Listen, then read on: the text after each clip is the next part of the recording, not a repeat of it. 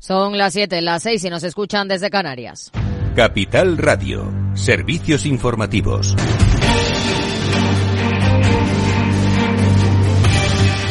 ¿Qué tal? Muy buenas tardes. Continúan las protestas de los agricultores españoles que además de bloquear decenas de vías de comunicación, muchas de ellas autovías, e intentar boicotear algunos centros logísticos, mantienen las marchas. Que estamos hasta las narices de burocracia. Estamos vendiendo los cereales no a precio de risa lo traen del extranjero gratis. No podemos aguantar ya más en la situación en que estamos. Estamos eh, ante un abandono. Estamos eh, produciendo a pérdidas. La situación del campo es catastrófica.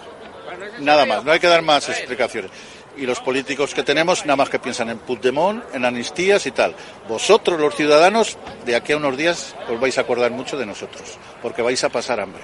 La gran mayoría de los agricultores que participan en las protestas acuden a título individual tras ser convocados en grupos de redes sociales que llevaban días organizando actos de protesta para reclamar cambios en las exigencias de las políticas verdes europeas, en los acuerdos de comercio internacionales y ayudas por la sequía, entre otros puntos. Más asuntos. El gobierno eleva un 5% el salario mínimo interprofesional hasta los 1.134 euros mensuales en 2024 y aprueba además elevar el mínimo exento del IRPF hasta esa cantidad para que sus perceptores no paguen el impuesto de la renta. Eso sí, la vicepresidenta segunda y ministra de Trabajo, Yolanda Díaz, ha asegurado que España aún tiene una distancia de 19 puntos con las medidas medias salariales europeas, por lo que es necesario hacer un esfuerzo colectivo para seguir elevando las retribuciones. Soy muy consciente que queda camino por recorrer y que todavía estamos alejados de las medias salariales europeas, pero es verdad que se va estrechando y reduciendo esa desigualdad y hoy España es un país mejor. Percibir 398 euros al mes más en las economías domésticas es un paso de gigante en un país, insisto, de rentas salariales moderadas.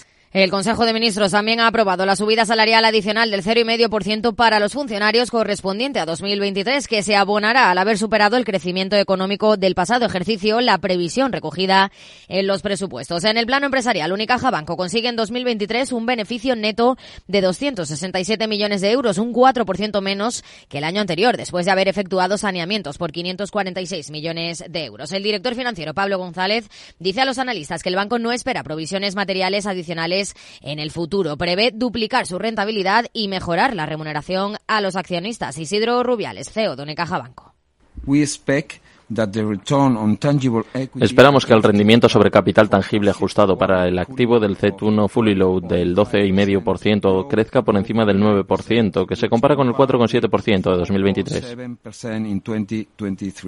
Unicaja repartirá un dividendo en efectivo de 132 millones de euros y lanzará un programa de recompra de acciones propias por 100 millones. Entre tanto, la Asociación Española de Banca ha propuesto hoy a los sindicatos una mejora del alza de las tablas salariales en la negociación del convenio colectivo de la banca, pasando a ofrecer un 8% a cuatro años. Para los sindicatos, la propuesta sigue estando muy alejada de la realidad económica del sector. Y a las 8, el balance con Federico Quevedo. ¿Qué tal, Fede? Buenas tardes. Buenas tardes, Aida. Tenemos que hablar con Laura Blanco en nuestra lupa de ese anuncio que ha hecho la ministra Montero, ese, descenso del IRPF, ese recorte en el IRPF, casi un 43% para las rentas por debajo de los 22.000 euros. Hablaremos largo y tendido con ella en, nuestra lupa. Tenemos deportes también, hoy hay Copa del Rey y eh, luego mujeres que transforman España. Vamos a seguir hablando de la inteligencia artificial, pero hoy lo vamos a enfocar en distintos sectores eh, de actividad eh, con, nuestras tertulianas, con nuestras contertulias hoy en el programa. Y a última hora, el chico del chandal, por supuesto, como todos los martes. Pues a las 8 el balance.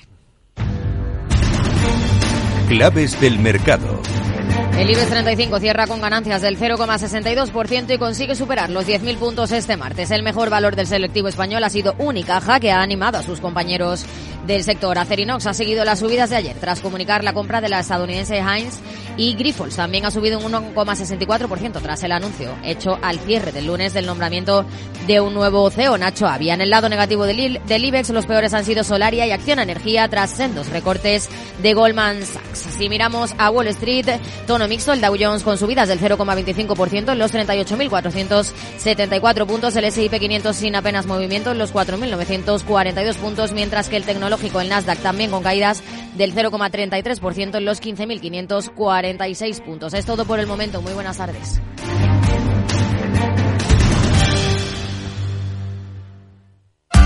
Para personas inquietas, Capital Radio.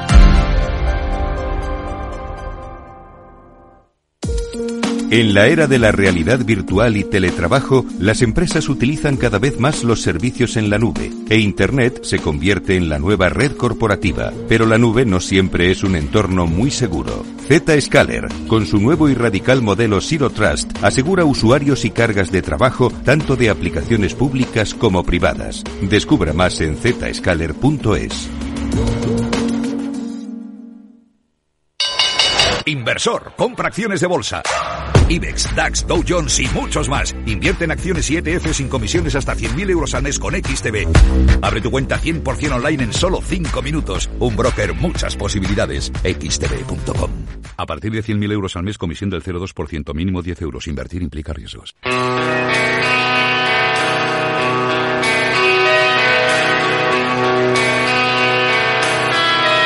En Capital Radio, After Work, con Eduardo Castillo.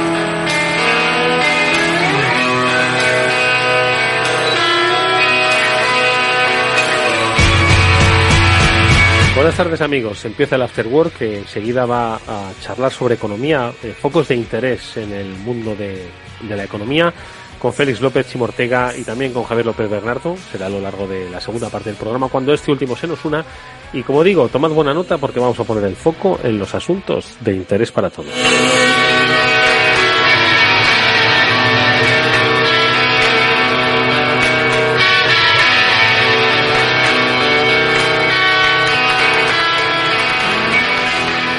Comenzamos esas conversaciones que aventurábamos al inicio del programa y que pues nos van a hacer recorrer un poco los diferentes focos de interés que tiene la economía global, la economía europea.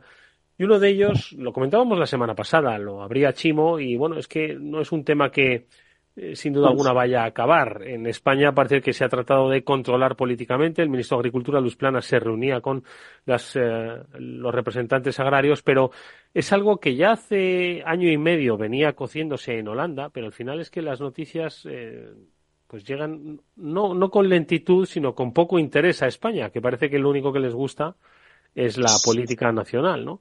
Pero luego las protestas en Alemania, las protestas en Francia y un poco el, resquemor de los agricultores. Parece que esas protestas, bueno, pues se hacen extensivas a Europa y sobre todo se hacen em, se hacen protestando por la política agraria común y es que bueno, pues no, yo no sé si tiene la propia Unión Europea tiene un, un problema de origen, ¿no? Y con respecto a la agricultura. Félix López, buenas tardes, ¿cómo estás? Ay, muy buenas tardes. Estoy muy bien. Aquí viendo cómo los tractores empiezan a, los está limpiando un poco para que para sacarlos a, más para sacarlos a desfilar. Para, a relucir por las carreteras, ¿no? Oye, y, sí. Que, perdona, que nos déjame que salude a Chimo, que también se nos incorpora y que es, eh, como he dicho antes, el que nos sacó el tema. Bueno, era inevitable sacarlo, pero bueno, esto va a ir a más. Chimo Ortega, ¿cómo estás? Buenas tardes. Hola, Eduardo Castillo. Pues sí, va a ir a más, pero tampoco tengo mucho mérito, ¿eh? Se veía venir. Sí, se veía venir, se veía venir. Simplemente, como dice aquello, el periodista que coge el pulso de la actualidad al principio. pero nada más. Es así, es saber hasta dónde puede llegar, que en realidad va a llegar pues a donde puede, donde no hay otro camino al que pueda llegar nada más que el de las ayudas públicas, porque otra forma no tiene el campo ahora mismo de sobrevivir. Félix. Eh, sí, no, eh, estaba pensando que Chimo que siempre nos ha iluminado sobre, sobre el vehículo eléctrico. No sé cómo ahora, ahora, vamos a hablar del coche eléctrico, ¿eh? Y de las previsiones de, Tesla y tal. Del tractor eléctrico, decía yo. No, a ver un poco cómo evoluciona toda esa, esa parte, ¿no? Ya, la verdad es que eh, vamos a entrar en una, iba a decir década, estamos pues, entrando hacia la mitad de la misma, ¿no? Mm. Es decir, lo que queda de esta década, por ponerlo de alguna manera, y, también relacionándolo un poco con todo esto de que comentabas de Tesla, etcétera, va a ser la década del neoproteccionismo. Mm. Es decir, se está organizando el mundo, pues para que no sea el mundo que hemos conocido. De que de una manera u otra, pues oye, ha habido libertad de comercio y todo ha ido más o menos, ¿no? Es cierto que aquellos países que, que, que han podido aprovecharse del libre comercio, como Marruecos, efectivamente, ¿no? Y, pero sobre todo China, ¿no? Eh, pues han sacado una tajada gorda. Es decir, son, son países que, que China, que, que no podrían haber soñado con el desarrollo, digamos, que han tenido, si no es por, digamos, la laxitud, podríamos decir, comercial que, que ha existido en el mundo y que todavía existe, ¿no? Bueno, el, no, la actitud, ¿no? Libre comercio, tú, tú lo has dicho, ¿no? Al final, reglas del juego, tratados de libre comercio, eh, cierre de fronteras comerciales y, bueno, pues eso, capitalismo, eh, amigos, ¿no? Básicamente. Pero, pero lo de Marruecos, Marruecos tiene todavía más delito, ¿eh? Porque el maravilloso puerto porque el que van a exportar todas las mercancías eh, lo hemos casi pagado nosotros y el resto, y aquí entonces no me da culpa, por la parte que toca la industria del automóvil, porque era muy baratito fabricar en Marruecos. O sea, que ni pagaron el maravilloso puerto que pues tienen. pues es que, es que, claro, es que el libre comercio del que habla Félix, pues es un libre comercio desequilibrado, porque aquí en España y en cualquier país europeo mínimamente democrático y moderno, bueno, pues eh, los costes de, producción y fabricación implican no solo cuestiones de carácter sanitario, salubre, medioambiental, laboral, de derechos eh, del trabajador, de la propia calidad del origen del producto, de trazabilidad, bueno, pues que tiene aparejado un coste y entonces pues hacer una bombilla aquí por eso costaba más caro y se la llevaron a hacer a China, ¿no? Entonces, claro, pues, pues, pues competir en un libre mercado con diferentes reglas eh, sobre, sobre la gestión de tus propios costes de producto y servicio, pues al final, pues es lo que provoca que uno se hayan beneficiado enormemente, ¿no, Félix? Digo.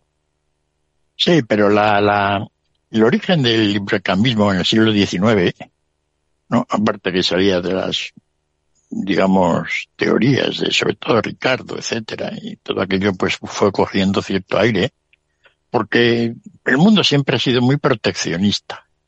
Es decir, lo que hemos visto estos últimos 25 años, cada vez reduciendo más las barreras arancelarias hasta tal punto de que muchos productos, pues, con países en vías de desarrollo con Marruecos son cero, y nunca había ocurrido.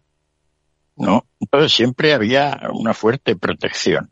Estados Unidos, que es el gran digamos, ídolo aparentemente en la mente de, los ciudadanos del mundo del libre comercio actual, pese a que ya con Trump, etcétera, pues las ideas iban cambiando, en realidad eh, hizo todo su desarrollo detrás de unas barreras arancelarias muy altas.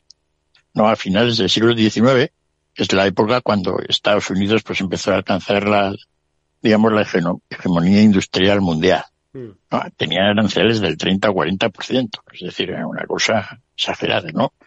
Incluso, pues, eh, justo la, Gran Depresión del año 29 hasta, bueno, hasta la Segunda Guerra Mundial, pues fue de alguna manera, eh, si no producida, sin, sin duda alguna sostenida por el hecho de que los americanos habían puesto adicionales barreras al comercio. Pero la idea del comercio del siglo XIX era que, vale, el resto del mundo es proteccionista. Y tú no les puedes vender cosas pues porque tiene aranceles. Pero tú, aunque el resto del mundo sea proteccionista, te interesa bajar las barreras arancelarias y hacer libre comercio tú. Es decir, tú bajas las barreras arancelarias a cero, el resto de los países te venden todo lo que puedan lo tienes más fácil, tú lo tienes un poco más difícil, pero aún así, debido a cómo se reequilibra la economía, sales ganando. No, esto es algo muy difícil de entender, sí. pero era la idea general. ¿Verdad? Pues bueno, pues eso se demuestra, se, demuestra más o menos que es así.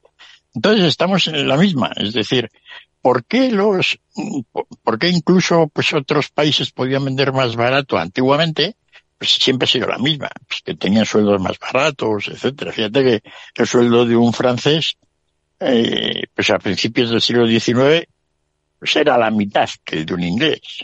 No, estábamos en una situación bastante parecida a lo que ocurre ahora en muchos sitios. Inglaterra siempre fue un país de sueldos muy altos, ya desde mediados del siglo XVII. Entonces, esta, esta idea siempre ha estado ahí. El hecho de que sea porque ahora usan, nosotros usamos pesticidas y ellos no y tal, todo eso, pues bueno, pues es, es digamos una anécdota más alrededor de por qué unos pueden producir más barato que otros. Mm. Pero la idea sigue que pese a todo, pues hoy es positivo para Europa. Claro, esto es así muy en teoría. En la práctica, pues resulta de que como perjudica a los sectores de una manera muy grande, sean unos u otros, se produce todo este tipo de, pues claro, pues producir los tomates hechos en Marruecos con pesticidas, que no usan que, con que, que, usan pesticidas que usan de todo y que pueden producir más, pues bueno, pues oye, es lo que hemos hecho en Europa toda la vida, ¿no? Hemos comido tomates antiguamente más baratos y ahora son más caros. Pues eso vendría bien. Así que va a haber un buen, un buen lío porque, claro, estamos en, ya en la mayoría de los sectores en la misma dinámica. ¿no? Sí, estaba mirando curiosamente, y de esto Chimo sabe mucho más, pues la guerra del vehículo eléctrico que se nos avecina. Mm. ¿no? Y va a haber aranceles, no veas. Es decir, el mundo va ha cambiado ya, de alguna manera, mentalmente, todavía no en la práctica, pero, pero sí, yo creo que en lo que queda de década, por no ponerlo muy lejos, ¿no? Y luego la siguiente, el mundo no va a ser tan librecambista como ha sido ya. Yo creo que hemos alcanzado el pic librecambismo. ¿no? ¿Y a qué, a, qué, mundo, a qué mundo se va a parecer ese, feliz? ¿Al de los años 80, 90? ¿O a un nuevo mundo que vamos a dibujar? Porque vamos a estar interconectados digitalmente, con el, sin fronteras digitales, pero con fronteras comerciales. Hmm. Una especie de dicotomía curiosa la que se va a producir. Sí, yo no diría que nos vamos a parecer a ninguna etapa en concreto, sino que va a ser un poco echar marcha atrás de todo lo que se ha hecho últimamente, ¿no? Es como echar una película hacia atrás, ¿no? Y bueno, fíjate, es que, es que lo que se hizo por todo el mundo, es decir, en Occidente y en Estados Unidos, pese a todo lo que han abanderado el librecambismo, si los estadounidenses pudieran dar marcha atrás, pues a la decisión de permitir a China entrar en la Organización de, Libre, de Comercio Mundial, pues lo hubieran hecho. Es decir, la situación explícita en la cual estaba el mundo en aquel entonces, ¿no? Fíjate, primeros de, de la década de, del 2000, finales de la década de, de los 90 del, siglo pasado, pues era una etapa pues donde las ideas librecambistas pues, alcanzaban un, poder grande, ¿no? Ahora no se hubiera podido realizar eso. Y entonces, pues bueno, como eso ya no se puede meter, como diría alguien no opuesto a todo esto, no se puede meter ya al genio en la lámpara de nuevo, pues a ver cómo hacemos, ¿no? Si vamos cogiendo el genio que hay por ahí y a ver cómo se maneja. Pero sí, yo creo que, todas esas ideas de tratados, etcétera, de más libre comercio, etcétera, todo se ha abandonado. No, ya nadie está por ello. Y entonces veremos cómo funciona un mundo, pues, pues, pues en realidad, como mucha gente pensaba en los años 80 que iba a ser, ¿no? Pues por bloques regionales, etcétera, pero con bastante, digamos, limitación al comercio entre los mismos creo que podemos volver un poco ahí, ¿no? Pues eso, que, haya bloques comerciales, pues Norteamérica, Europa, sudeste asiático, este de Asia, etcétera, y entre estos bloques, pues un aumento mayor del, del proteccionismo. Ahí acabaremos. Vale, y esto, pero en el marco de una Unión Europea, con una política agraria común, eh, el peso de la agricultura es cierto que es, que es ya menor, ¿no? Dentro del PIB, pero bueno, oye, hay muchos miles, cientos de miles de, de familias que dependen, ¿no? De la, de la actividad de ganadera y, agrícola. Y por mucho proteccionismo que se quiera hacer, frente, por ejemplo, a los principales mercados, bueno, los, principales mercados también de Latinoamérica, pues entra muchísimo producto, eh, eh, mucho producto de alimentación, ¿no? Eh, y de Marruecos, pero con Marruecos no te vas a enemistar, ¿no? Porque ya sabemos un poquito cuáles son también los otros eh, componentes que tiene la relación entre la Unión Europea y Marruecos y los acuerdos de pesca, ¿no? Y lo importante que son para España. Por lo tanto, no, no se me antoja, Chimo, un poco complicado, ¿no? Esta resolución que decía Félix de volver a un neoproteccionismo, pero no sé yo si nosotros vamos a ser capaces de, de llevarlo a cabo. Creo, yo creo que Europa es la región más perdida. O sea, con perdón, eh, lo veo por, por el automóvil, lo estoy viendo por la agricultura. Creo que Europa eh, se ha marcado un, un camino de dónde quiere llegar, eh, pero no sabe cómo ir en todos, en todos los ámbitos y está luchando con una competencia que sí sabe cómo quiere ir, aunque no sepa dónde quiere llegar. Entonces, eh, estamos hablando de que si, si cerramos mercados o, o, o protegemos mercados como el europeo, pues estará muy bien, eh, pero ahora Europa hay que protegerla, por ejemplo, en el ámbito de los automóviles, porque hemos decidido liderar una, una cruzada, en el más puro sentido de la palabra, una cruzada eh, para la que no teníamos capacidad, ni materias primas, ni fábricas, ni, ni nada instaladas en Europa y de repente queremos liderar eso por delante del resto del mundo. Han llegado otros que estaban más preparados, pero con objetivos no tan estrictos, porque eh, la movilidad en China, es que China es muy grande, Feli lo dice siempre, la movilidad en China, la movilidad entre las distintas regiones de China no es eléctrica, ya os lo digo yo, a día de hoy, ni lo va a ser en mucho tiempo, igual que hablábamos un día, ¿os acordáis? de que habrían no sé cuántas centrales eh, solares, eh, pero habrían cinco, las cinco grandes centrales de carbón eh, térmicas. O sea que, mm, bueno, pues esto es así y yo creo que Europa se lo tiene que hacer mirar porque eso de liderar el mundo con aspectos grandilocuentes. Pero mira, está, ahora sí. está lo de la, en la agricultura, está lo de lo de los pesticidas, pero no solo. es que mm, las tierras en Europa están mucho más tiempo en barbecho que, que en otros países o que en otros continentes. Dices, pues claro, igual esas tierras ya no son tan competitivas si no las subvencionamos, ¿sabes? Es que Mm. hay muchos aspectos. No, hombre, pero te voy a decir una cosa, Chimo, Félix, el, el, al final la industria del automóvil, pues son, son cinco empresas, ¿de acuerdo? Cinco empresas que además eh, siempre se considera estratégica por parte del Estado y de alguna forma sí que puedes implementar una estrategia de proteccionismo a nivel europeo porque esto le afecta a todos los grupos. A Francia, pues la fábrica que tiene en Francia, en España y en otros países de Europa. Pero claro, el mundo de la agricultura que es un, un, una atomización ¿no? de, de, explotaciones y de producciones, no hay, no están representadas por, un, por los grandes consorcios, los grandes, vamos a llamarlos no monopolios, pero sí las, las grandes industrias que tienen la capacidad de hacer frente, que aglutinan 80 marcas, ¿no? Y al final todos los coches que circulan un, eh, por un país lo han fabricado tres marcas, ¿no? Entonces, yo creo que hacer un neoproteccionismo del automóvil va a ser mucho más sencillo que proteger al, a los agricultores. Claro. Feliz. Sí, sin duda, sin duda. Y además, tanto en el coche como en la agricultura, si lo ves en el fondo, todo es muy gracioso. Es decir, todas las leyes que se han hecho no es ni para proteger a los... En principio, imagínate tú la idea de la agricultura biológica. Esta. ¿no? Pues tú pones los tomates ahí en una esquina de, de un campo europeo, no reciben más que el sol. El sol y el amor. Y el amor del agricultor, ¿no? Produces poco, todo caro.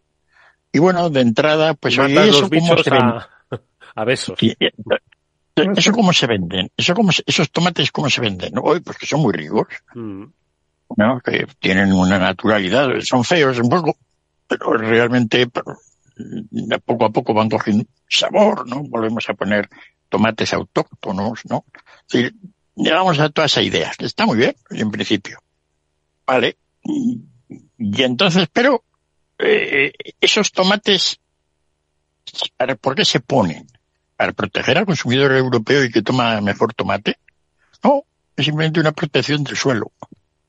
Es decir, porque a los marroquíes eso no se les va a decir. Y los tomates ecológicos de Marruecos que hagan lo que quieran ellos, ¿no? Libre comercio, nos manden los tomates que quieran. Aquí en Europa, tomates ecológicos y coches ecológicos, que es la misma idea.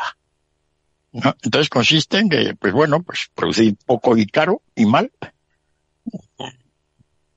Al consumidor le das un poco más de opción en que tienes más ecologismo y tomates buenos caros, como habrá en Europa. En Europa pues tendremos coches buenos eléctricos muy caros, pero será, pues oye, el Ferrari eléctrico, de alguna manera.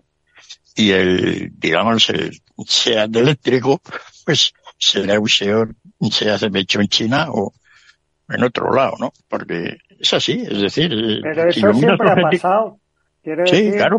claro, que recordar cuando los Volvo no hace tanto, y fue de las cosas que la gente no sabía, los Volvo pequeños llevaban motores Renault y se fabricaban en Francia, en, en Suecia, eh, en la época anterior, ¿eh? me estoy remitiendo a la época anterior para que lo entendamos. Es que eso siempre ha pasado en la industria del automóvil. Es que es una industria global.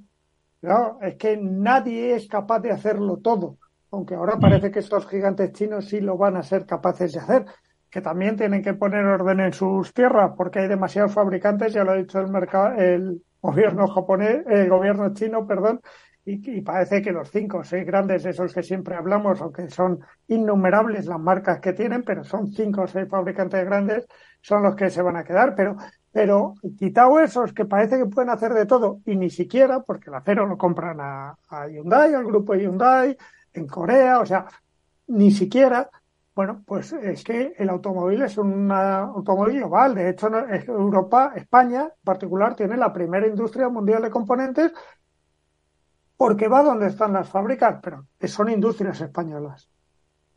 Entonces, mm, al final, eh, contra eso no se puede luchar y es ponerle puertas al campo. Se intentó hacer con los japoneses en su momento y salió muy mal. Eh, por, no me acuerdo eh, que por entonces era el presidente de ACEA, de la patronal europea Jacques Calvet, y fue una campaña tremenda en aquellos años de introducción de los vehículos japoneses, especialmente de Toyota, porque se veía, se veían lo que les venía encima, que, que iba a ser el líder mundial, como lo es, y, no se pudo parar. O sea, que yo no hubo quien lo parara. Eh, duró unos años, pero se tuvo que retirar esos aranceles. Con lo cual, ¿qué va a pasar? Lo mismo. Bueno, pues es probable, mm. pero, pero no va a durar. ¿eh? De todas formas, ¿qué leía yo que el otro día se estaban un poquito empezando a replantear desde Tesla hasta quizás algunas compañías eh, europeas sus sus planes estratégicos del vehículo eléctrico. Estaban un poco levantando el pie del acelerador. Pues no sé yo. A ver, esto, ese neoproteccionismo levantando el pie del acelerador, no sé yo. ¿eh? ¿Eh? va muy por detrás. Esto me habéis oído a mí hablarlo muchas veces y contároslo. Van muy, muy por detrás, tanto la industria europea como la americana, con todo lo disruptor que ha sido Tesla para estos dos continentes. El problema es que en China ya lo estaban haciendo también. Hacían menos ruido, pero lo estaban haciendo. Y van más deprisa que Tesla y tienen la materia prima y tienen. Entonces, ahora hay un momento en que Tesla no hace más que bajar precios. Es verdad que es la única que mantiene prácticamente otra vez su apoyo al coche pequeño, barato, ¿vale? Eléctrico, pero bueno, es un, apoyo entre comillas. Está vendiendo muy bien, a cosa de bajar precios. Sus resultados en bolsa no lo dicen así. Por cierto, hoy ha dicho Elon Musk como esto es casi cotilleo del motor, eh, quiere que voten inmediatamente sus accionistas al traslado a Texas porque en Delaware, que es donde está domiciliada Tesla, el juez ha determinado que cobrar 56 mil millones de dólares eh, en 2018, que es mucho por dirigir Tesla o por, por, por estar al frente de Tesla, entonces la quiere cambiar de sede, pero eso es un cotilleo. De todas formas, ¿Delaware no era así como muy ligero en cuanto al tema impuestos? O... Bueno, pues ahora se quiere ir a Texas porque igual le apoyan más, no lo sé. Pero el caso, quitado el cotilleo, la, la historia es que vienen las baterías de estado sólido y que decíamos aquí es donde Europa va a enganchar eh, y no, no. Entre nosotros parece que no va a enganchar porque ya hay un par de grandes productores chinos que dicen que ya las están probando en pruebas reales de automóviles, que salen caras porque hay tres, pero que en cuanto las metan en la producción van a salir las cuentas y son baterías eh, que dan mil kilómetros, recargan, para que os hagáis una idea, en la mitad de tiempo y que y que contra eso la industria ni europea, ni americana, ni Ford, que también se lo replantea, hoy ha anunciado que la furgoneta, la F-150, está maravillosa y grande, que había electrificado y que ha habido años que ha vendido más esa furgoneta en el mundo que, que todas las ventas en España, para que os hagáis una idea, pues que la había, había sacado un modelo eléctrico con el fin de electrificarla para competir con ese Cybertruck de Tesla cuando llegara y tal, ha decidido que va a posponer el plan también. Es decir, es un reguero de planes pospuestos hasta ver qué pasa. Eh, hemos empezado lo que os decía al principio, hemos empezado a, a querer hacer cosas antes de estar preparados para hacerlas. Y posiblemente o esas baterías de estado sólido cambian cambian un poco el panorama o va a ser muy complicado y eso estamos hablando 2027-2028. O sea, la electromovilidad no va a desaparecer, pero tiene una transición complicada porque en los países nórdicos lo hemos visto, en Europa tampoco, cuando se quitan las ayudas, las ventas van solas. Oye, vamos a hacer una breve pausa, ¿vale? Y enseguida volvemos y saludamos a Javier López Bernardo que nos trae noticias frescas del sector financiero en Estados Unidos. Vamos a poner el foco ahí, que seguro que muchos ni habéis reparado en ello. Venga, hasta ahora. ¿Te sientes atraído por invertir pero no sabes por dónde empezar? XTB, el broker líder en el mercado europeo con más de 500.000 clientes, pone a tu disposición la mejor oferta del mercado. Ninguna comisión en la compra y venta de acciones y ETFs de todo el mundo hasta 100.000 euros mensuales. El proceso es muy sencillo. Entras en xtb.com y en 5 minutos abres una cuenta completamente online. Además, dispondrás de la mejor formación del sector a tu disposición, análisis diario de mercado y atención al cliente las 24 horas al día. Un broker, muchas posibilidades. A partir de 100.000 euros al mes, la comisión es del 0,2%, mínimo 10 euros. Invertir implica riesgos. Para personas inquietas, Capital Radio.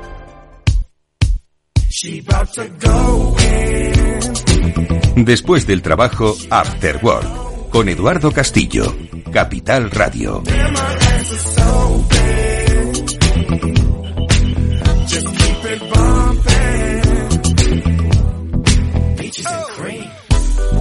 Fly for words. And where I'm at now, too high for birds. Shorty, what you think about my return? Cause what he think about it ain't my concern. I ain't come for you, I came for your missus. I don't do it for the haters, I do it for the players. Well, okay. Bueno, volvemos con nuestras conversaciones de la economía. Os decía antes de la pausa que íbamos a preguntarle a Javier López Bernardo dónde poner el foco, que seguro no se lo estáis poniendo el resto. Por eso está este programa y por eso están estos expertos. Javier López Bernardo, ¿cómo estás? Buenas tardes. Buenas tardes, Eduardo. ¿Qué tal todo?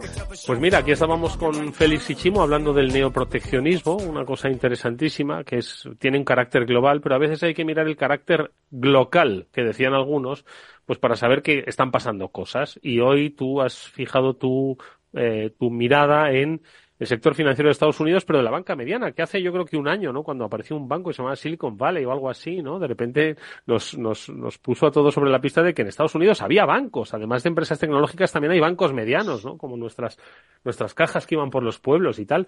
Y yo no sé si, si debemos tener mucho interés en este sector, Javier. Sí, bueno, aquí los bancos medianos, Eduardo, son, son criaturas con 100.000 millones de activos, ¿no? Eh, eso es lo que es un banco regional en Estados Unidos. No está mal, no está mal. No está mal.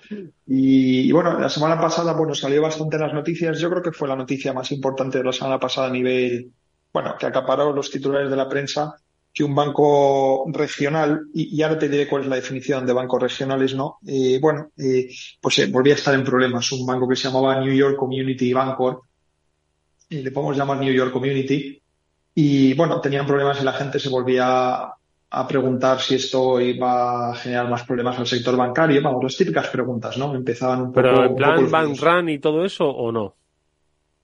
Bueno, eh, como comentamos en su día, la, crisis del año pasado, si recuerdas, además lo comentamos bastante en este programa, eh, fue la crisis más estúpida en la historia de la banca. Sí, una cuestión de tipos y cosas así, ¿no? Exacto, porque las, las, las, las instituciones pues que, que, acabaron quebrando, que fueron tres básicamente, Silicon Valley, First Republic y, y, Signature Bank, bueno, pues fue una combinación de salida de depósitos, pero por, por pérdidas en su cartera de, de títulos gubernamentales, ¿de acuerdo? obligaciones gubernamentales. Y eso es lo que ocurrió, ¿no? Pero nunca habíamos tenido la crisis tradicional de la banca. ¿Cuál es la crisis tradicional de la banca? La crisis tradicional de la banca es que el dinero que has prestado, eh, pues no te lo devuelven. Es decir, que tu cartera de préstamos, eh, pues tiene problemas. Y es lo que la gente lleva esperando mucho tiempo con esto de si viene la recesión o no. Y dicen, joder, si los bancos ya empiezan a quebrar sin recesión, pues ya verás cuando venga la recesión. Esto se va a montar la Marimoreno. Y entonces, bueno, pues este banco la semana pasada es un banco de, de 100.000 millones de activos. Ahora sí que te cuento un poco la historia porque yo creo que es importante para que nuestros oyentes sepan cuáles son los problemas. Presentó unos resultados eh, nefastos, eh, la acción cayó un 40%, ha recuperado algo, ¿no? Eh, y bueno, ya se están preguntando si este banco pues va a ser el siguiente o no. ¿Y pero qué le pasa a este banco? ¿Qué, ¿Cuál es la particularidad que tiene el community? Sí, bueno, aquí ha habido una combinación de dos cosas. Y, para empezar, eh, entonces, hay un tema de su cartera propia, que ahora te comentaré, pero primero quería comentarte un tema regulatorio, eh, para que veas cómo funciona la regulación en la banca. Yo creo que es una historia graciosa de cómo los reguladores al final siempre van un poco por detrás, ¿no? Hmm. los bancos están regulados por, por, la, por la Fed, ¿no? Y también supervisados por la Federal Deposit Insurance Corporation. Y básicamente lo que hacen es, le separan en tres grupos en Estados Unidos. ¿De acuerdo? Eh, el primer grupo son bancos que tienen entre mil millones y diez mil millones de activos. Esos se les llaman bancos comunitarios, los community banks, que son bancos, como ves, ya son grandes, ¿no? Son los bancos más pequeños eh, que caen en, esta clasificación. Bancos que van entre 10.000 y 100.000 ¿de acuerdo? Que son los regional banks, los bancos regionales famosos que siempre hablamos. Bueno, pues son bancos que van entre 10.000 y 100.000 millones de activos y por encima, eh, pues son los bancos ya, entre comillas, sistémicos, ¿no? Eh, son bancos grandes. Cuando tú cambias de un, de una clasificación a otra, ¿de acuerdo? Imagínate que tú eres un community bank que pasas los, eh, la, la frontera de los 10.000 millones de tamaño, empiezas a estar pasado regulado por otro departamento de acuerdo, estás dentro. El regulador es el mismo, pero son departamentos diferentes. E históricamente, eh, esta migración llevaba tiempo. Cuando pasas a un departamento, eh, pues a lo mejor tardas eh, pues unos seis meses en que tu nuevo regulador, entre comillas, te diga si estás bien o si estás mal.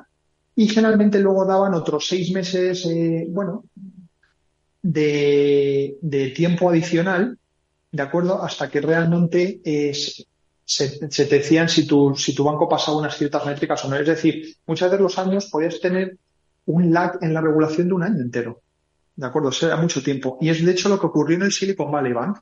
El Silicon Valley Bank pasó a ser un banco por encima de los 100.000 millones de activos. Mm. Eh, pero realmente el regulador no estuvo mirándole de manera cercana, pues hasta, hasta que realmente estuvo casi a punto de quebrar. Entonces, el regulador no quería que eso ocurriese a partir de ahora. Dijeron, vale, hemos aprendido la lección con el Silicon Valley Bank, aquí en cuanto los bancos crecen hay que meterles caña ya. ¿Por qué es importante, Eduardo? Porque cuando los bancos pasan de una clasificación a otra, los requisitos que le piden el regulador son otros. Cuanto más grande eres, más requisitos de capital tienes. Es más caro. ¿De acuerdo? Por cada dólar de préstamos que das, tienes que dejar... las coberturas y cosas así, ¿no?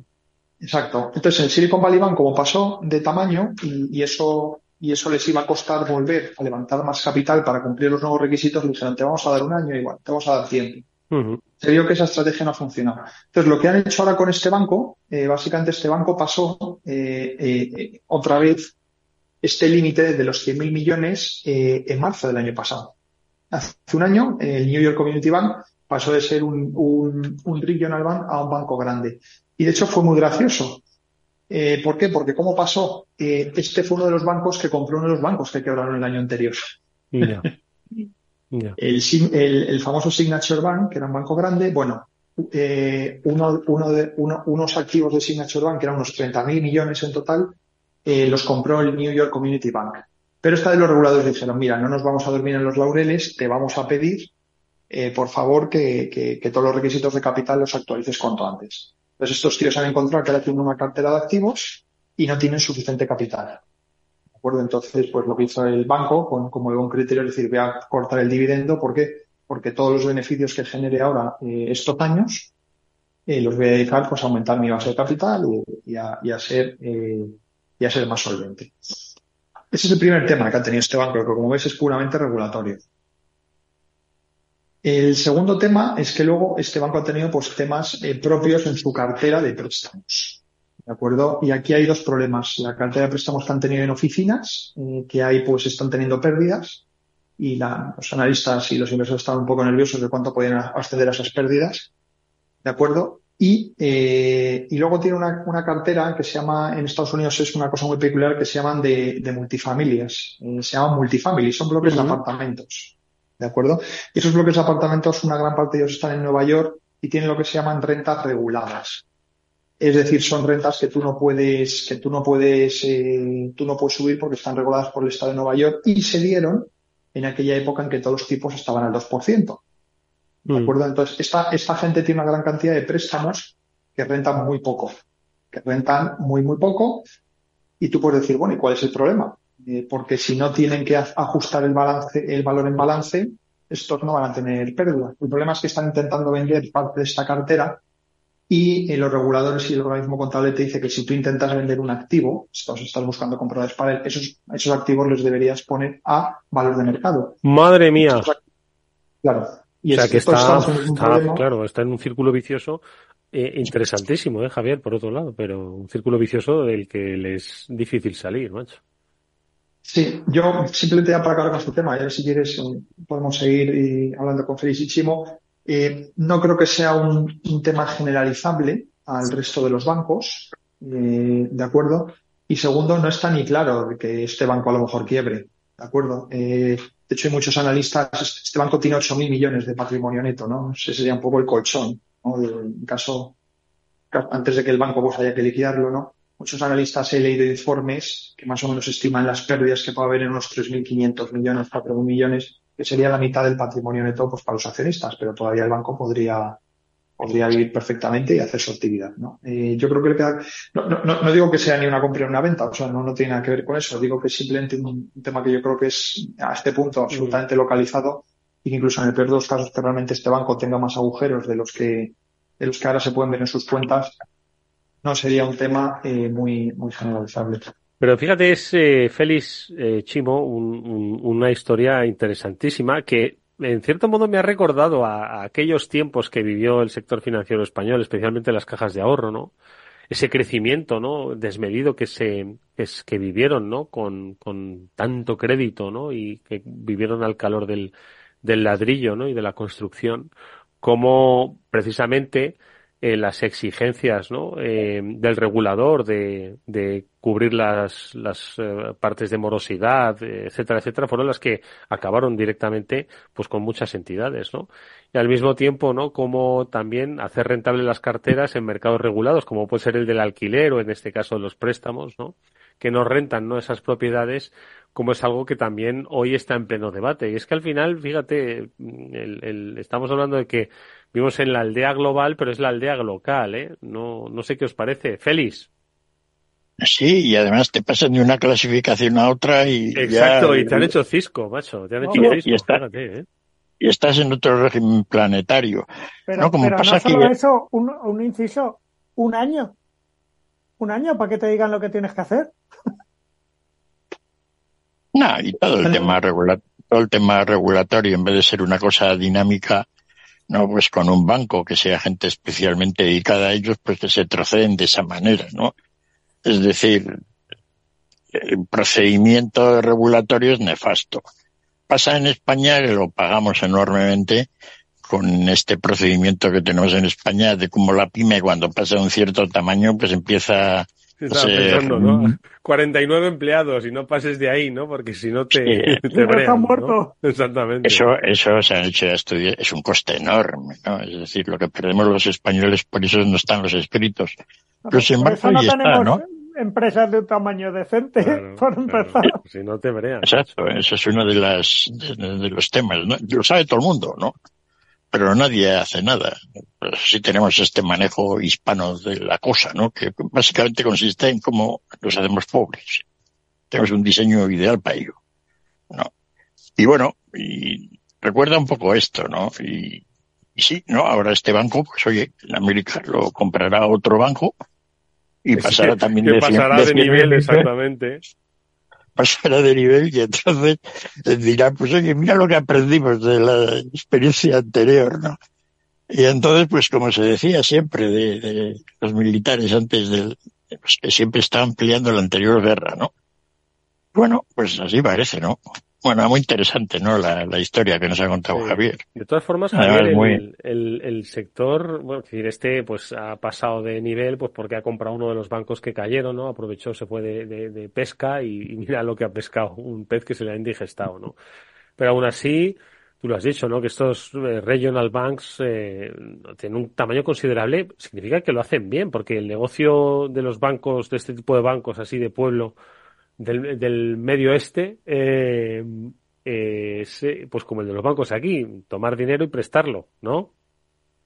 Sí, luego tienen también una parte de gestión de, de, comisiones, ¿no? Que también me ve bastante bien, pero sí es un negocio, es un negocio eh, muy sencillo, Eduardo. Y yo diría que en general hay mucha más cultura bancaria en Estados Unidos que en España. O sea, tú ves eh, la rentabilidad de muchos de estos bancos y con actividades relativamente simples, ¿de acuerdo?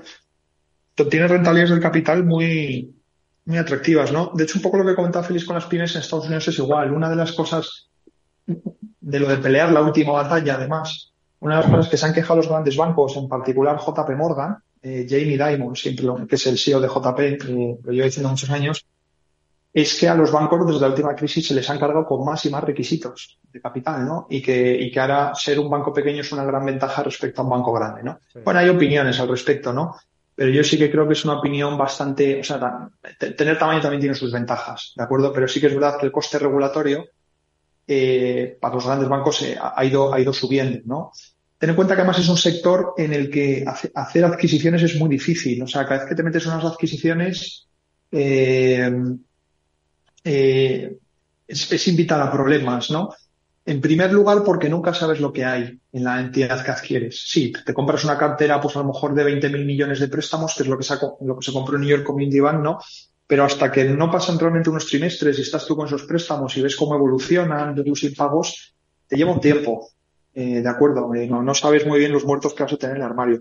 Y después tienes problemas regulatorios. El, mismo Jamie Dimon decía, creo que en el año 2014-2015, hacía una reflexión de, la compra que hizo JP Morgan en su día de Bear Stearns. fue de los primeros bancos de inversión en quebrar en la crisis de 2007, si recuerdas. Sí, sí. Bueno, eh, JP, JP lo compró por un dólar, creo, algo así. O sea, la entidad estaba y dijo que él no volvería a hacer otra adquisición, ¿no? Eh, ya no por la dificultad de la integración, sino porque los costes regulatorios eh, de todo eso pues han sido eh, pues, pues fueron muy elevados, ¿no? Con lo cual siempre es, es muy difícil, ¿no? Y, ya una última cosa que yo creo que es interesante para que veas las adquisiciones en el mundo de la banca. El año pasado hubo, dos grandes deals en todo el sector financiero en Estados Unidos. El primer deal fue este que, hemos hablado de New York Community comprando una parte de Signature Bank, ¿no? Y luego el gran deal fue efectivamente los que compraron Silicon Valley, los que compraron Silicon Valley es un banco que está, a mi entender, es un banco excepcionalmente gestionado. También es de los mejores bancos americanos que se llama First Citizens. Y, compraron todo Silicon Valley, ¿no? Eh, se lo medio regalaron. El problema es que, claro, el medio regalo este al final, eh, pues como ves, trae aparejados muchos problemas. O sea, ópticamente parece que te regalan el banco, pero luego realmente gestionar todos, todos estos eh, temas que te salen el día a día es, es, muy, es muy complicado, ¿no? O sea que First City, First Citizens no era tan bien gestionado porque han metido la pata. No, bueno, First Citizens, no, First Citizens la, con la compra en Silicon Valley, Félix, eh, les ha ido muy bien, ¿no? De hecho, el último año, con todo el índice de la banca regional cayendo, eh, es, un, es un banco que ha doblado el precio, ¿no? Es, es, un banco además que lleva muy bien gestionado y de hecho siempre es el banco más famoso en América por hacer adquisiciones. los reguladores siempre que tienen que deshacerse de una entidad que está eh, con problemas, ellos siempre saben que First Citizen es de los compradores más reputables. ¿Por qué? Porque tiene una historia que llevan haciendo esto, ¿no? La verdad es que es un modelo de negocio muy, muy particular, porque acaba siendo un banco estilo Frankenstein con un montón de activos muy diferentes y es una estrategia muy difícil de ejecutar, ¿no? Pero vamos, esto es un banco que lleva 100 años y, de historia y, lo lleva haciendo muy bien todo ese tiempo. La verdad es que se, sería una excepción. Bueno, pues la verdad es que es eh, muy interesante ¿eh? asomarse de vez en cuando al, al, mundo de las, de las finanzas en Estados Unidos, al, al, mundo de las finanzas mortales, ¿no? Porque da la sensación siempre de que cuando hablamos del sistema financiero en Estados Unidos estamos pensando solo en Wall Street, ¿no? Y las calles pues tienen bancos y como dices, un negocio relativamente sencillo al que sacan unos márgenes muy buenos. ¿Por qué? Porque el dinero es el dinero y como dices tú, las comisiones son las comisiones. ¿Qué pagan? ¿Muchas comisiones allí o qué? No, yo creo que tienen unas estructuras de costes, Eduardo, eh, esta es mi opinión, ¿eh? eh de aquí pues encontrarás teorías eh, muy diferentes. Yo creo que tienen unas estructuras de costes eh, muy limpias, ¿de acuerdo? Son bancos que solo tienen un propósito, son gente que siempre hace lo mismo, están muy especializados y, y entonces pues les, eso les permite ser muy eficientes. Esa es la, la sensación que me da. Aquí los bancos que tenemos en España pues hacen un poco de todo, ¿no? Y de hecho muchas veces en muchos países. Que eso tampoco, el negocio de la banca ten en cuenta que es un negocio con muy pocas economías de escala. De acuerdo, esto no es como hacer fábricas de galletas o hacer semiconductores. Este es un banco que, sí, puedes dar más préstamos y tienes más gente, ¿no? Y a lo mejor, pues, con el mismo número de empleados, pues acabas dando más préstamos por oficina, ¿no? Pero eso saca, y luego también te dicen, puedes diluir tus costes de regulatorios, de tecnología, ¿no? Que cada vez son más caros, sí. O sea, hay algo, ¿no? Pero tampoco es gran importante. Aquí lo que importa para tener un buen negocio bancario es una estructura de costes eficiente y sobre todo no tener pérdidas de crédito, ¿no? Tener muy buen ojo y saber a quién, a quién estás prestando, ¿no? Y yo creo que esa es la mayor diferencia. Fíjate que el, por poner una, por poner una comparación, ¿no? El, eh, Estados Unidos es, es de los, es de los países con un mercado bancario más fragmentado del mundo, Eduardo ha habido mucha consolidación y va a seguir viendo, ¿no? Pero es un, es un mercado súper fragmentado. Es muy diferente al mercado canadiense. El mercado canadiense siempre ha sido pues un oligopolio en el que tienes básicamente cuatro grandes bancos que controlan todo, que también está muy bien gestionado, ¿sabes? Eh, ¿Qué te quiero decir? O sea, la concentración importa, sí, pero yo creo que para que los bancos ganen dinero es un, es un tema de gestión. Tenemos el caso de, pues, de Estados Unidos y Canadá, con estructuras de industrias muy diferentes y cuyos bancos pues han obtenido rentabilidades para sus accionistas eh, pues relativamente similares en la última década. Bueno, pues eh, lo ponemos en el radar, como también ponemos en el radar, y yo creo que los dos, tres minutos que nos restan para, para finalizar, se lo podemos dedicar al petróleo, que sé que os gusta mucho, y es que pues parece que lo del mar, el mar rojo genera ciertas tensiones en, en las materias primas y, y supongo que lo vamos a empezar a notar. Félix. Sí, pero, pero hasta desde los últimos días el petróleo ha ido cayendo, ¿no? Es decir, parecía que iba, iba a subir, pero ya tenemos otra vez el Brent por debajo de los 80 dólares, bastante por debajo. Y, y bueno, mm, en contra un poco de lo que todos estábamos pensando, ¿no? También el gas ha caído bastante. Mm. Es decir, que estamos en una hora, en una etapa de precios energéticos baratos, porque hay que tener en cuenta que todos estos precios, pues, digamos, de lo que ha ocurrido en los últimos dos años, ¿no? Que los precios se han mantenido más o menos, pero el PIB mundial con la inflación, pues es bastante más grande, ¿no? Es decir, que el precio relativo del petróleo ahora, pues ha quedado barato. Los, los árabes, pues pueden comprar menos futbolistas, ¿no? A no ser de que el precio, a no ser de que el, futbolista no pues caiga de precio, que se va a notar enseguida, de verás. A lo mejor, a lo mejor eh, Félix lo hacen para seguir eh, llevándose bien con la gente y poder comprar futbolistas. sí, sí, ¿no? Todo esto, todo esto tiene una relación muy, muy directa, ¿no?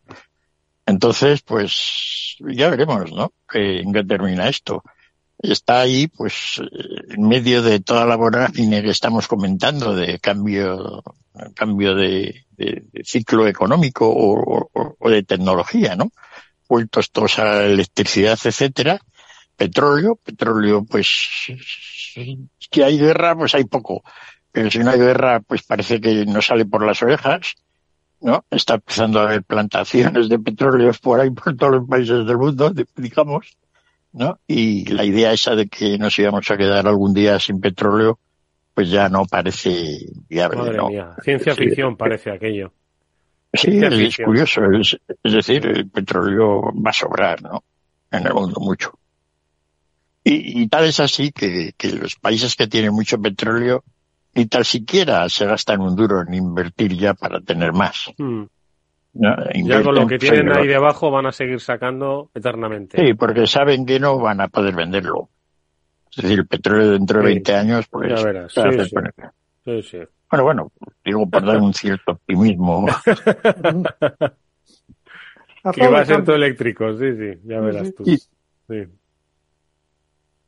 Y bueno, pues eso, no sé, Javier, si tiene alguna otra idea de cómo evolucionará, que siempre el tío bueno. No, o, sea, de, aquí a unas semanas es, es, muy difícil decir nada inteligente, porque es, es aleatorio, ¿no? A unos meses. Si me dices a uno o dos años, eh, esto del Mar Rojo no debería tener ningún impacto, Eduardo. Eh, hombre, si la cosa va más y de repente cierran el estrecho de Hormuz y no sé qué y se desata aquí pues un pandemonio, pues, pues sí, ¿no?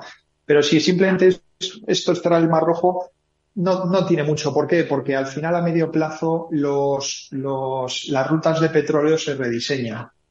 Es quiero decir, si, si los árabes enviaban buques que pasaban por el Mar Rojo y tenían que llegar a Europa y de repente eso les hace imposible y tienen que dar la vuelta a África, pues lo que ocurrirá es que los árabes enviaban el petróleo a China y el petróleo que iba a China irá a Europa y esas rutas se acaban rediseñando. Es como lo que pasa en Rusia. En teoría estamos en guerra con Rusia, bueno, los ucranianos, ¿no? Y todo eso, y que Rusia se iba a quedar fuera del mercado y, y todos los europeos, ¿te acuerdas, no? ¿Y qué ha pasado dos años más tarde? Pues no ha pasado nada. No eh, Los rusos siguen produciendo. Los rusos habrán vendido su petróleo con más o menos descuento, pero siguen ahí viviendo la, pues ahí sus empresas y qué ha pasado pues que una gran parte de ese petróleo pues ha ido a India, ¿no? ¿Y qué ha pasado con el petróleo de India? Pues habrá ido a otra parte. Las rutas se acaban rediseñando. Mm. Oye, que los buques a lo mejor tardan un poco más en dar la vuelta, ¿no? Bueno, eso que te puede añadir al coste del petróleo, dos, tres o cuatro dólares. Bueno, mm. tampoco sería, tampoco sería un impacto grande, ¿no? Es que además lo hemos visto, ¿no? Siempre hay problemas logísticos y al final esos problemas logísticos al cabo de un año, y pico se acaban autocorrigiendo. Sí, esto es como, como el agua, que si quiere siempre va a encontrar la salida. De ahí, pues que, Efectivamente, vaya, que vaya buscando su camino. Oye, interesantes las reflexiones que, como siempre, nos traen eh, Chimo Ortega, Félix López y Javier López Bernardo que se nos ha sumado en esta segunda parte del programa. Por cierto, la semana que viene vamos a hablar de efectivamente que Rusia sigue exportando su gas y su petróleo, sigue haciendo coches, comiendo hamburguesas y vistiéndose, pese a todo, ¿eh? Parece que se nos olvida, ¿eh? Si queréis lo recordamos a modo de anécdota, pero ya se vendrá, por supuesto, la semana que viene. Bueno, y hablaremos de muchas cosas más interesantes que nos quiero adelantar, lo haremos en el mismo programa de, de nuestra semana habitual con Félix y, y con Chimo. Gracias a los tres, cuidaros mucho, que vaya bien. Un abrazo. Un abrazo. Adiós. Hasta luego.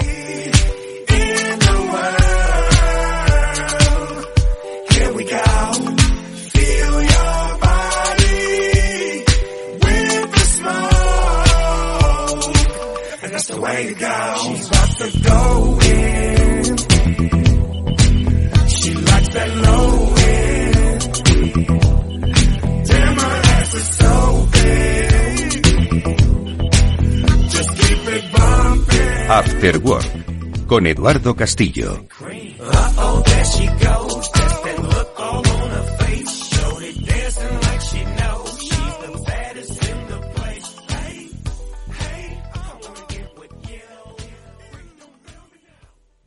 ¿Qué es ir más allá? Con Arval podrás llegar donde te propongas de la forma más sostenible y asegurar un mundo mejor contribuyendo a la seguridad en carretera, al futuro de las ciudades y a la calidad de vida. Ser responsable sin tener miedo al liderar el cambio. Arval, la transición energética arranca aquí. Más información en arval.es. Capital Radio la genuina radio económica. Capital Radio. Si te gusta el pádel, en Capital Radio tenemos tu espacio.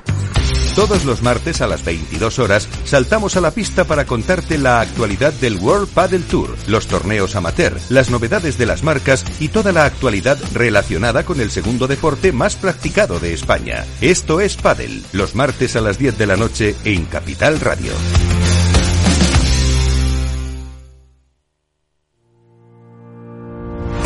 Los miércoles a la una de la tarde en Capital Radio, Gestión del Talento.